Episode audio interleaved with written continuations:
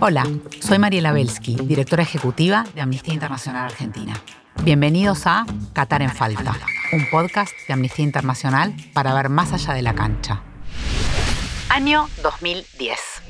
La Federación Internacional de Fútbol, la FIFA, designa a Qatar como sede del Mundial 2022. La elección tiene más de una particularidad.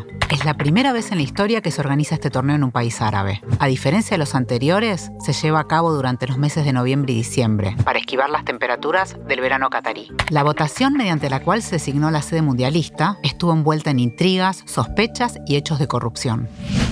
Para el año 2013, la revista especializada France Football presentó una investigación conocida como Qatargate. Los periodistas Philippe Auclair y Eric Champel denunciaron que el Emirato pagó sobornos para conseguir los votos.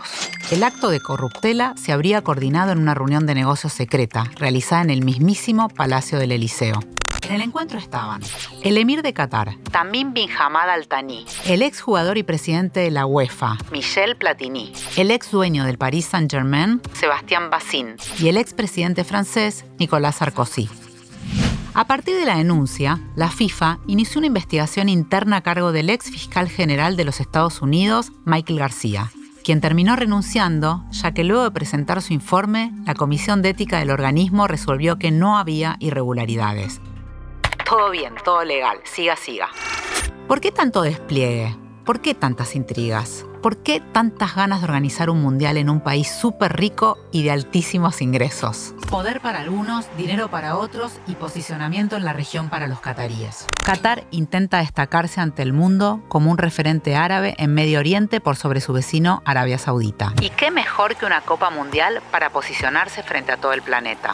Como se habrán dado cuenta, esta historia no comienza de la mejor manera. Sin embargo, aún no llegamos a lo que más más nos preocupa en este podcast restricciones y prohibiciones que van a estar en el país durante la disputa del Mundial. ¿Por qué se dice que la pelota estaría manchada de sangre? 6.000 obreros que fallecieron construyendo los estadios. Las mujeres casi tienen que pedir permiso para ejercer los derechos más básicos, más fundamentales. Cuestionamientos hacia la parte de derechos humanos. Hechos de corrupción. The process was not right. A lot of people took money. Este sistema de tutela masculina. Es homosexualidad verboten. No se permite festejar con licor. Falta de pago de los salarios de estos trabajadores. Censura a la prensa. Maluma, don't you have problem with, with human rights violation on this country? I understand. The, uh... Do I have to answer that question? No, but I'm just asking that people are gonna people are gonna ask. No lo metan en problema. Pero antes de poner el foco aquí, es necesario un poco de contexto. Qatar es un país árabe, musulmán, ubicado en el Golfo Pérsico con menos de 3 millones de habitantes. Fernando Duclos, periodistán, periodista especializado en Medio Oriente. Su organización política se basa en una monarquía absoluta dirigida por un emir, un príncipe, quien oficia de jefe de Estado y gobierno. Si bien él toma todas las decisiones, también hay un Consejo de Ministros y una asamblea consultiva con competencia legislativa. Para julio de 2020, el emir ratificó una ley para celebrar De esta manera, los cataríes podían designar por votación a 30 miembros de los 45 que integran la Asamblea Consultiva, pero aquellos con abuelos que no habían nacido en Qatar no podían participar del sufragio.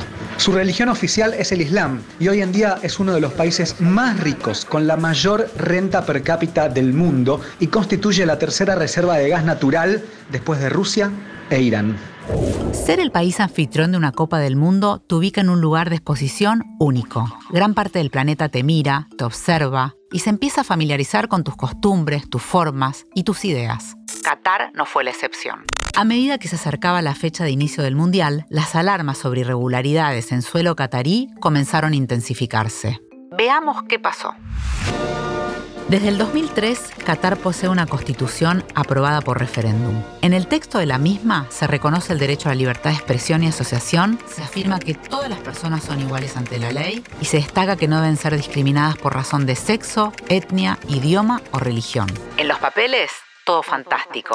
Pero, ¿qué pasa en la práctica?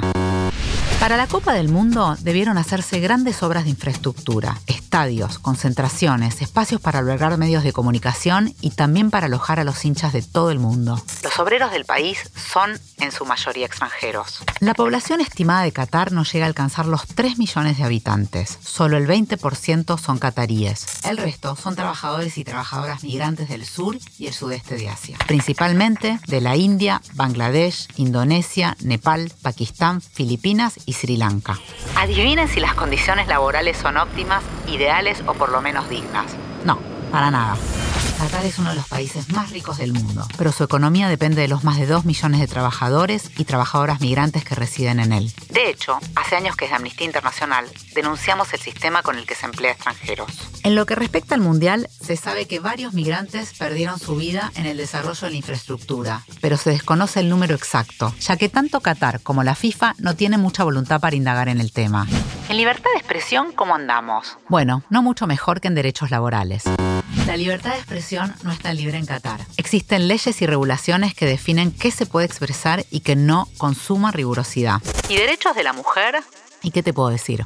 Las mujeres siguen siendo discriminadas en la ley y en la práctica. Necesitan permiso de un hombre para estudiar, trabajar, viajar o para acceder a la pensión de salud reproductiva. Las casadas deben obedecer a sus maridos y pueden perder el apoyo financiero si se niegan a tener relaciones sexuales con él. ¿Derechos de lesbianas, gay, bisexuales o trans? También está complicado. Las autoridades de Qatar advirtieron que la bandera arcoíris que representa al movimiento LGBTI está prohibida y aquellas personas que la lleven podrían sufrir represalias. Las relaciones entre personas del mismo sexo son un delito y pueden ser castigadas con prisión. Los organismos deportivos deben garantizar que los países que albergan eventos y ofician de anfitriones ofrezcan garantías creíbles de cumplimiento de las leyes y normas internacionales de derechos humanos. En su momento, la FIFA se comprometió a respetar los derechos humanos y a esforzarse por promoverlos y protegerlos. Sin embargo, a 12 años de conceder el torneo a Qatar, no se hizo lo suficiente para cumplir estas promesas. En Amnistía Internacional tenemos un largo historial de campañas en grandes eventos deportivos. Desde el Mundial de Fútbol en Argentina en 1978, aprovechamos los grandes acontecimientos deportivos para visibilizar violaciones de derechos humanos en el país anfitrión, en los países participantes y en los patrocinadores del evento que buscan hacer washing, es decir, lavar su imagen pública o reparar su dañada reputación a través del deporte. Soy Mariela Belsky, directora ejecutiva de Amnistía Internacional Argentina. Esto es Qatar en Falta, un podcast de Amnistía Internacional para ver más allá de la cancha. Nos escuchamos en el próximo episodio.